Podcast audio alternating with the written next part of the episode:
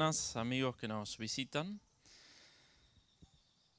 La base bíblica para el sermón de hoy es el Salmo 111, así que los invito a que abran sus Biblias desde los celulares, impresa como la tengan. Y el título del sermón es Dios y sus obras. Dios y sus obras. ¿Me escuchan bien desde todos lados? ¿Sí? Vamos a leer el Salmo. Yo voy a leer de la versión de la Biblia de las Américas. No importa la versión que tengamos. Vamos a, a seguir la lectura. Dice, aleluya, daré gracias al Señor con todo mi corazón, en la compañía de los rectos y en la congregación. Grandes son las obras del Señor, buscadas por todos los que se deleitan en ellas. Esplendor y majestad de su obra y su justicia permanece para siempre. Ha hecho sus maravillas para ser recordadas. Clemente y compasivo es el Señor. Ha dado alimento a los que le temen. Recordará su pacto para siempre. Ha hecho conocer a su pueblo el poder de sus obras, al darle la heredad de las naciones. Las obras de su mano son verdad y justicia, fieles todos sus preceptos. Son afirmados para siempre jamás ejecutados con verdad y rectitud. Él ha enviado redención a su pueblo, ha ordenado su pacto para siempre. Santo y temible es su nombre. El principio de la sabiduría es el temor del Señor. Buen entendimiento tienen todos los que practican sus mandamientos. Su alabanza permanece para siempre. El autor del Salmo no es identificado en el texto mismo, Así que este es uno de los salmos en los cuales no conocemos su autor humano. Sabemos que el autor divino es Dios mismo por medio de su Espíritu Santo, inspirando al escritor. El salmo es el primero de una serie de salmos donde el salmista exclama o usa la palabra aleluya, así abre el salmo. Este salmo tiene una similitud muy grande con el salmo que le sigue, el 112.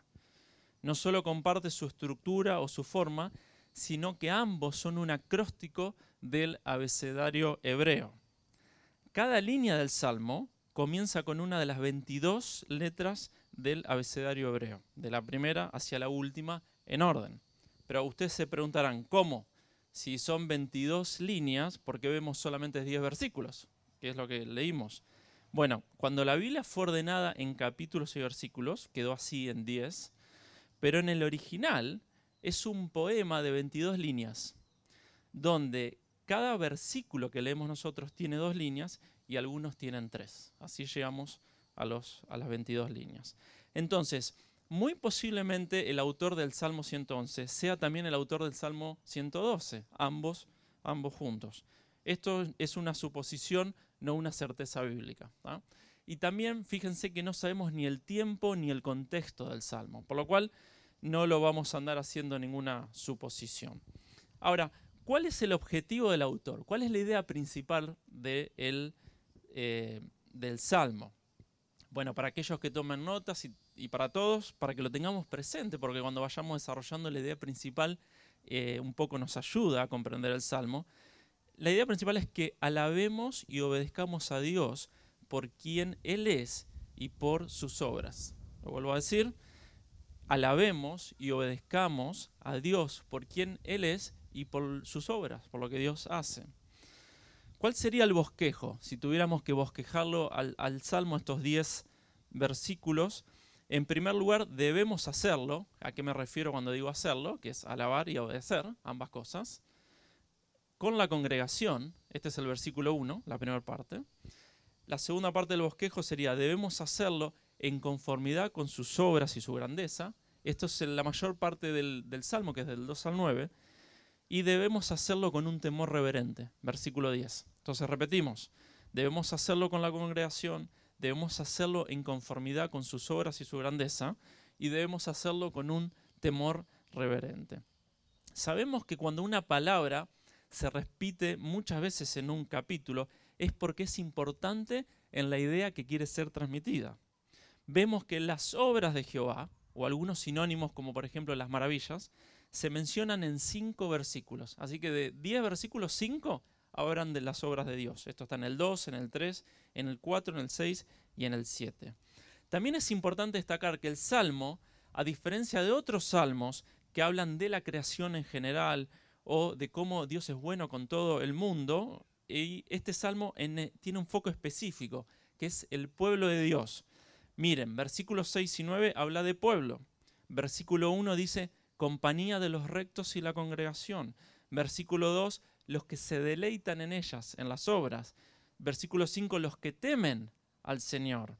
Versículo 10, los que practican sus mandamientos. Fíjense cómo se enfoca en un grupo eh, puntual, no habla de la humanidad en general. Este es un concepto importante del Salmo.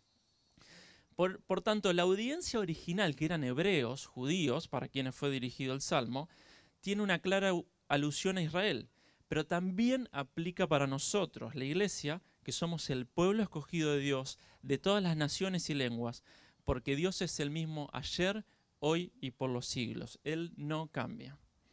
Por otro lado, también observemos la visión que tiene el salmista sobre Dios mismo. ¿Qué dice el salmista sobre Dios? Él es hacedor de grandes, gloriosas y hermosas obras. Él es justo, es clemente, es misericordioso, es fiel a su pacto, sus obras son verdad y juicio, y fieles son sus mandamientos. Recuerdan que cuando dijimos la parte principal o el concepto del Salmo hablábamos de quién es Dios y de cuáles son sus obras. Y también Él es, santo y temible. Para poder tener un corazón sensible a los mandamientos de Dios, tenemos que tener una visión correcta y bíblica de quién Él es de acuerdo a cómo se reveló en su palabra. Nuestra idea de quién y cómo es Dios es vital para nuestra vida cristiana, porque ella determina tu actitud y tus acciones día a día. Si tu concepción de cómo es Dios y cómo Él obra no está, no está basada en la Biblia, seguramente es incorrecta y te va a llevar a una vida de fracaso. Así que veamos la importancia de entender cómo es Dios, y cómo Él obra. Vamos al versículo 1. Dice, aleluya, daré gracias al Señor con todo mi corazón en la compañía de los rectos y en la congregación. El salmista abre el salmo con la palabra aleluya, que significa alabado sea el Señor. Es una expresión de júbilo, de gozo, dirigida a Dios mismo. No arranca este salmo pidiendo algo, sino con una acción de gracias. No lo va a hacer a medias, ni de forma dubitativa o temerosa, sino con todo mi corazón. Podríamos entender que lo hará de una forma concentrada, donde todo su interior, su corazón, no estará dividido en otros pensamientos y deseos. Todo su foco estará puesto en darle gracias al Señor. Vemos también el contexto en donde planea hacer esto. No lo va a hacer en soledad, no lo va a hacer en su habitación o escondido, sino en la misma compañía de los rectos en la congregación de los justos. Qué hermosa imagen, porque vemos a un verdadero adorador rodeado de otros genuinos adoradores, dando gracias y aleluyas a quien es digno de adorar, que es Jehová el Señor. Cuántas similitudes a lo que hacemos todos los domingos, ¿no? Como iglesia. Podemos ser adoradores las 24 horas del día, los 7 días de la, semana, desde nuestras casas o en cualquier lugar en soledad. Pero la adoración congregacional tiene un poder especial, porque Dios habita en las alabanzas de su pueblo, dice el Salmo 22. Juntos somos el cuerpo de Cristo, somos la esposa de Cristo, exaltando las virtudes y la gloria de nuestro amado Dios y Salvador, Jesucristo.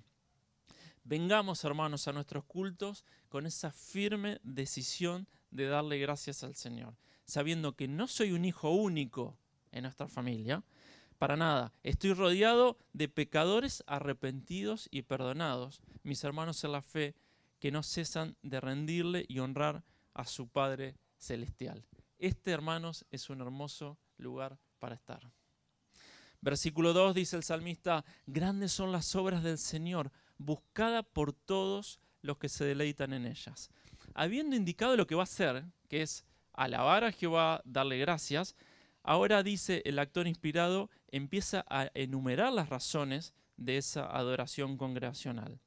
Grandes, imponentes, únicas, son las obras del Señor.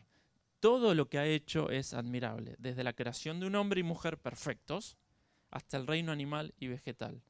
Sabemos por el Salmo 19.1 que los cielos cuentan la gloria de Dios.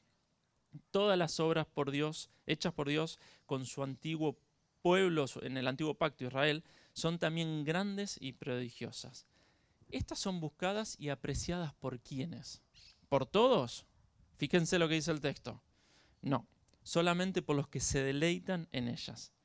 Estas obras pueden ser solamente apreciadas, valoradas y buscadas por quienes tienen un deleite en el Señor.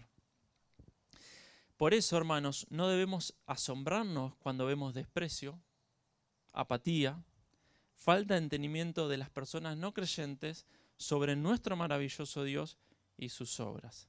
Recordemos, estas obras son buscadas por quienes se deleitan en ellas. Versículo 3 dice, esplendor y majestad de su obra, su justicia permanece para siempre. Sigue el salmista agregando adjetivos que califican la obra de Dios. Ahora dice que es esplendor y que es majestad. Sabemos que la obra de alguien da a conocer sobre su autor. En la Biblia esto no es distinto. Podemos comprender y conocer un poco más a Dios por medio de su obra. Pero también el escritor menciona que la justicia de Dios es perfecta y completa y que permanece para siempre. Todos los actos de Dios son justos. El pecador que es condenado y el pecador que es perdonado, ahí entramos nosotros, declararán que Dios es justo y sabio. Al final todos van a declarar que Dios es justo y sabio. Dios va a juzgar a este mundo con justicia por medio de su Hijo Jesucristo. Esto está en Juan 5, capítulo 22. El mismo Salvador es también el mismo juez y todo ser humano un día va a estar adelante de él. Versículo 4 dice, ha hecho sus maravillas para ser recordadas. Clemente y compasivo es el Señor. Esta palabra maravillas es usada muchas veces en el Antiguo Testamento, especialmente en el libro de Éxodo, que es la salida del pueblo de Israel de Egipto, para describir los hechos del Señor sacando al pueblo de allí y llevándolo a la tierra prometida. También incluye el obrar sobrenatural de Dios, no solo en la tierra de Egipto, sino también en la tierra cananea, donde Él luchaba por su pueblo para que ellos pudieran obtener la tierra. El salmista declara también, clemente y compasivo es el Señor. En Éxodo 33, 19, Jehová el Señor dice a Moisés, yo haré pasar todo mi bien delante de tu rostro y proclamaré el nombre de Jehová delante de ti. Y escuchen bien, y tendré misericordia del que tendré misericordia, y seré clemente para con el que seré clemente. Se lo dejó bien en claro Jehová el Señor a Moisés. Entonces recordemos que el Señor no es deudor de nadie, y Él obra sin que nadie ni nada lo condicione. Jehová es clemente y misericordioso, pero también es soberano sobre su creación.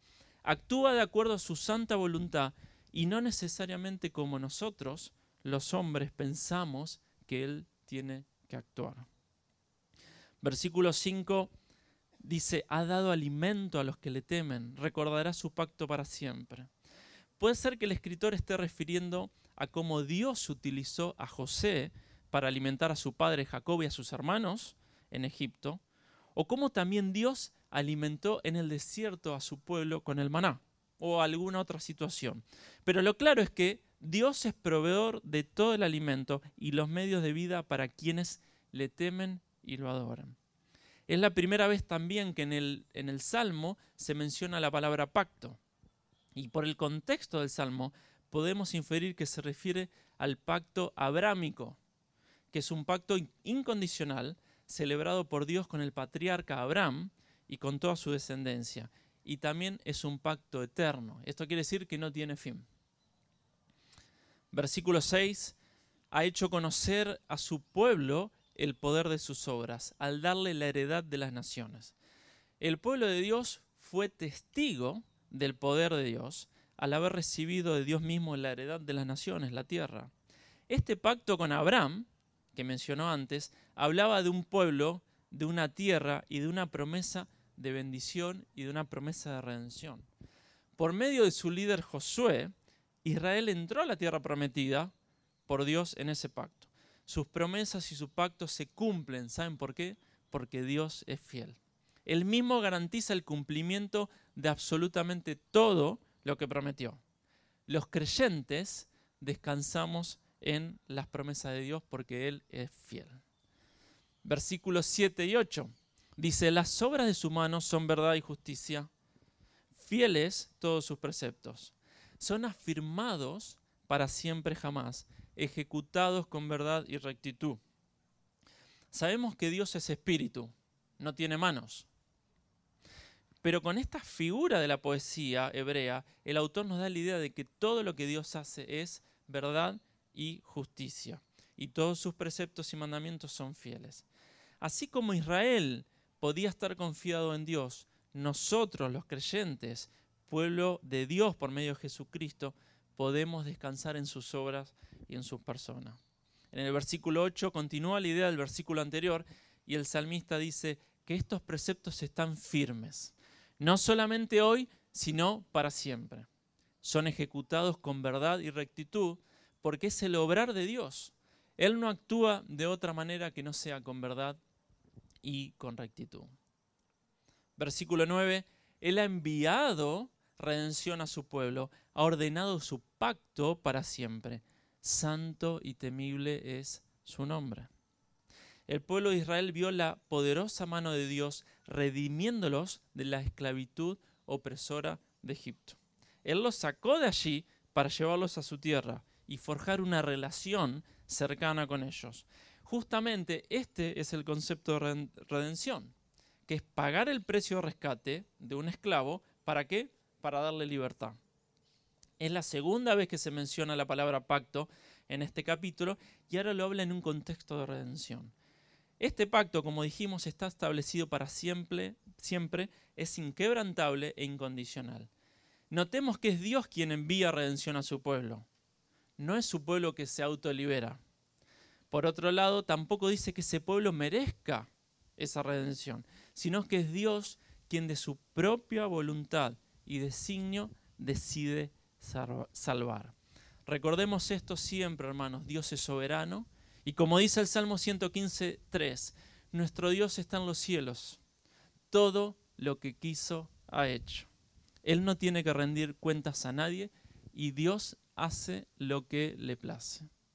Este es el Dios de la Biblia. También nos dice el versículo que además de esto que dijimos recién, Él es santo y temible. Dios es completamente apartado del pecado, esto significa santo. Él no puede pecar ni es afectado por el pecado. Y Él es también digno de temer.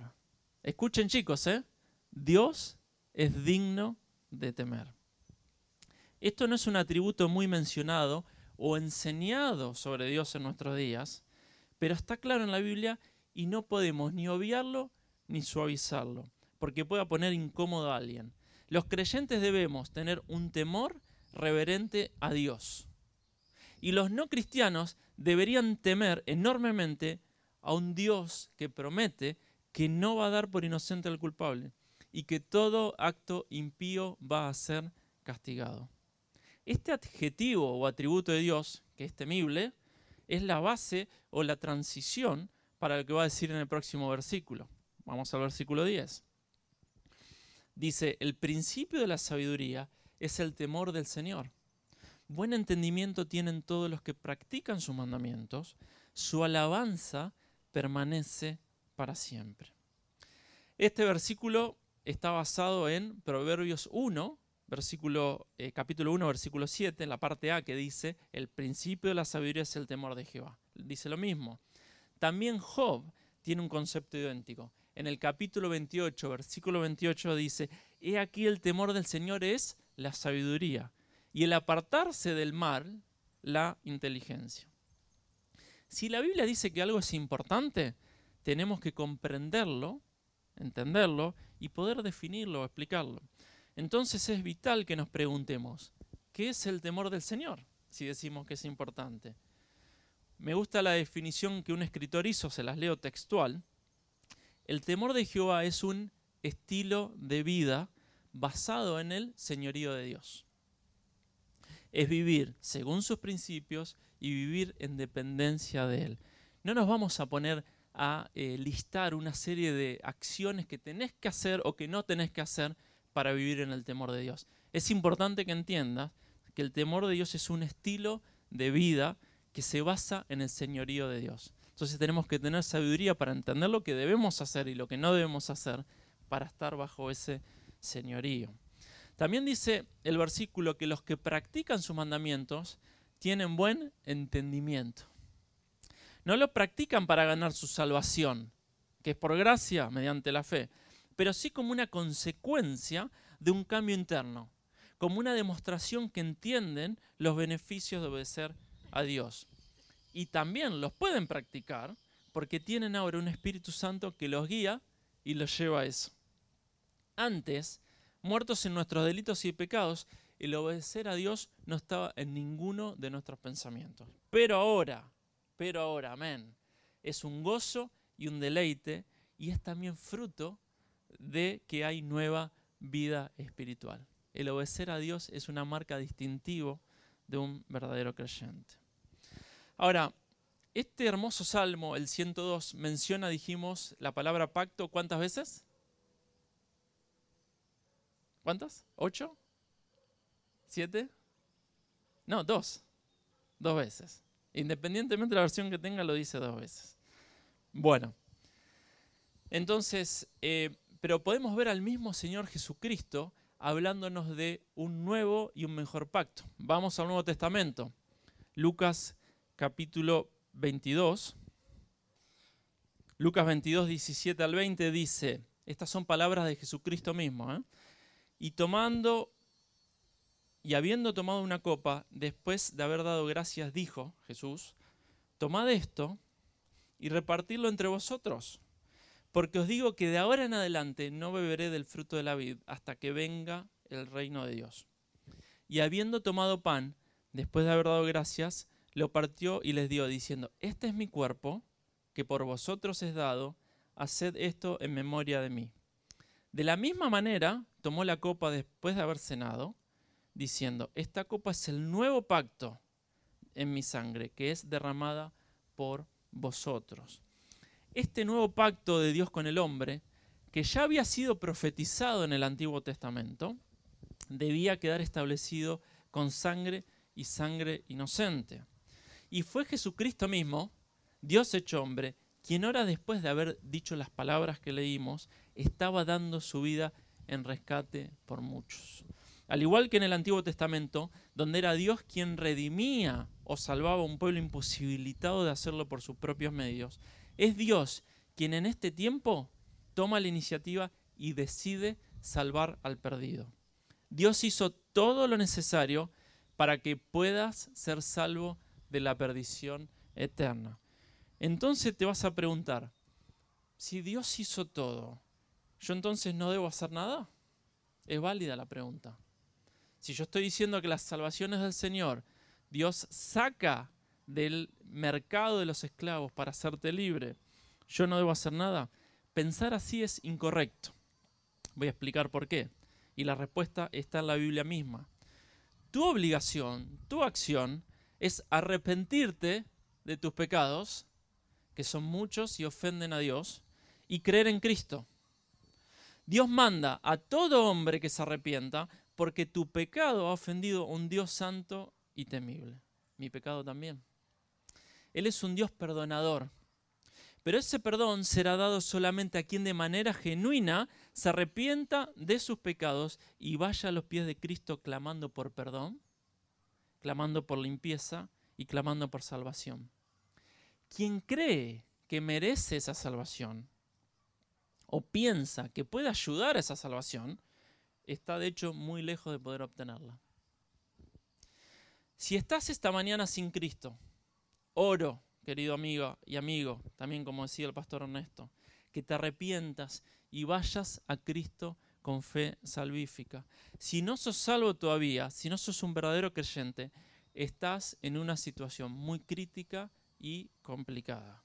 No lo digo yo, porque no te tendría que importar lo que yo opino o digo, sino lo que la Biblia dice. Vamos a leer el Salmo 7, versículo 11. Dios es juez justo, Salmo 7, versículo 11. Dios es juez justo. Y un Dios que se indigna cada día contra el impío. No es una sola vez, es cada día o completamente, en todo momento. Dios está indignado contra el impío. ¿Por qué? Porque ese pecado lo separa. Versículo 12. Y si el impío no se arrepiente, él afilará su espada, tensado y preparado está su arco, ha preparado también sus armas de muerte y hace de sus flechas saetas ardientes. Qué imagen, ¿no? Qué contexto. Claro que esto es poesía o, o lenguaje figurado. No es literal, pero lo que sí tenés que entender es la idea que se explica que el juicio de Dios viene y un día vas a estar sentado delante del gran juez y allí no va a haber posibilidad de cambiar el veredicto. Este gran juez es el Señor Jesús mismo. Ahora es tu oportunidad de arrepentirte. No hoy a la tarde, no mañana, no el mes que viene. ¿Sabes por qué? Porque nosotros no controlamos nuestra vida, nuestro futuro.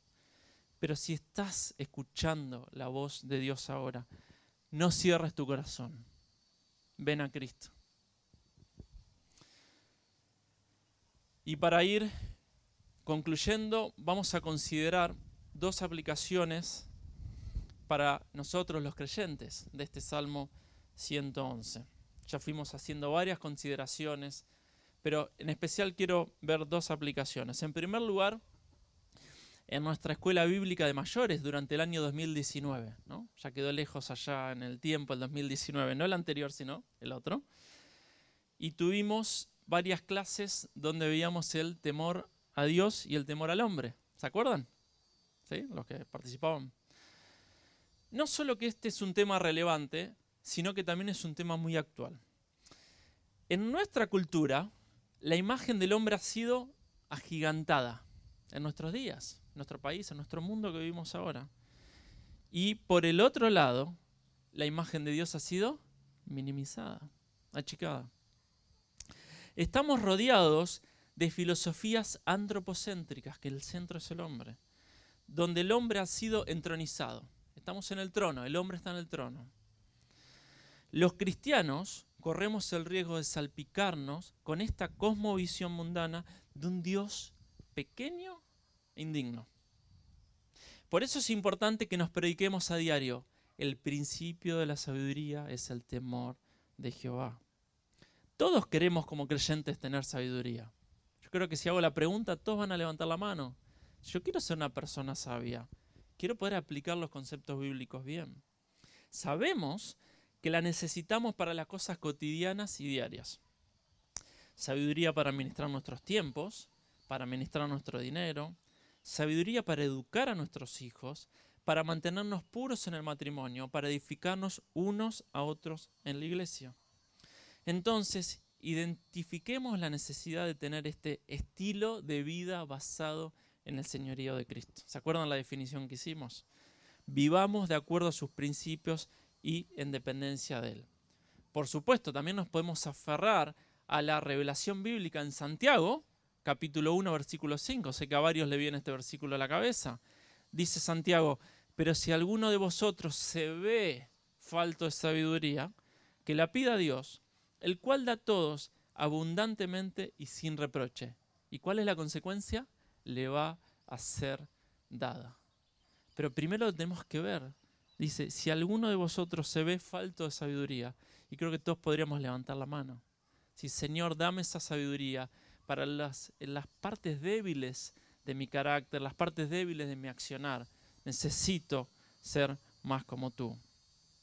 Entonces, para cerrar este concepto, recordemos que es pasar por el corazón, pasar por la mente, este concepto a diario. El principio de la sabiduría es el temor del Señor. La segunda aplicación dice la segunda parte del versículo 10, buen entendimiento tienen todos los que practican sus mandamientos. Como cristianos sabemos que debemos cumplir los mandamientos dados por el Señor Jesucristo en los mismos evangelios, como los dados por los apóstoles y los otros escritores bíblicos en las epístolas y en los escritos del Nuevo Testamento. Voy a dar un ejemplo, Primera Tesalonicenses capítulo 5, que dice, orad sin cesar, estad siempre gozosos, dad gracias en todo. Esos son mandamientos, fíjense que están en un imperativo. El apóstol nos dice, hagan esto, estén siempre gozosos, a pesar de lo, de lo complejo, den gracias en todo momento, estén orando sin cesar. Entonces, eso es un mandamiento.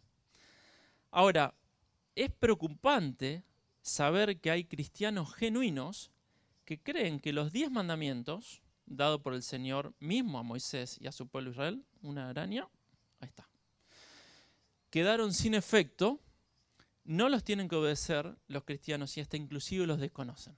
Vuelvo a decir la misma idea. Es preocupante ver que cristianos genuinos desconocen que los diez mandamientos dados por el Señor a Moisés, a su pueblo Israel, que también nos aplican a nosotros, quedaron sin efecto, no los tenemos que eh, practicar y encima ni siquiera los conocemos. Aducen que estamos bajo la gracia, no bajo la ley, entonces no deben ser obedecidos. Esa es la explicación. Esto, hermanos, se llama antinomianismo. Anti que quiere decir contra, nomos quiere decir ley. El antinomianismo es muy peligroso y es muy nocivo. Es importante que entendamos que la ley moral de Dios expresada en esos mandamientos no prescribe ni se invalida. No terminó. No han quedado invalidados, ni Dios tampoco ha cambiado su parecer son ahora tan dignos como cuando fueron enunciados. ¿Saben por qué? Porque reflejan el carácter de Dios, que es santo. Como creyentes debemos tener un gran celo y un profundo deseo por cumplirlos.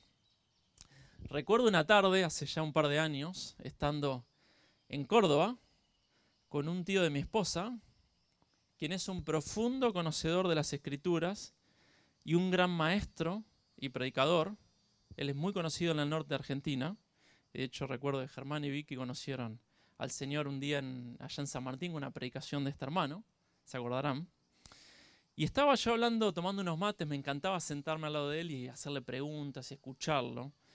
Eh, y hablamos del Señor y, de la Biblia, y él me pregunta, Sebastián, ¿sabes de memoria los diez mandamientos? Yo ya era grandecito, ¿eh? no, no era un niño. Y yo le respondí muy seguro, le dije, no, no lo sé, porque estamos en la dispensación de la gracia y la ley ya no es necesaria. Y él sonrió y me, explicó esto que les acabo de decir antes. ¿no?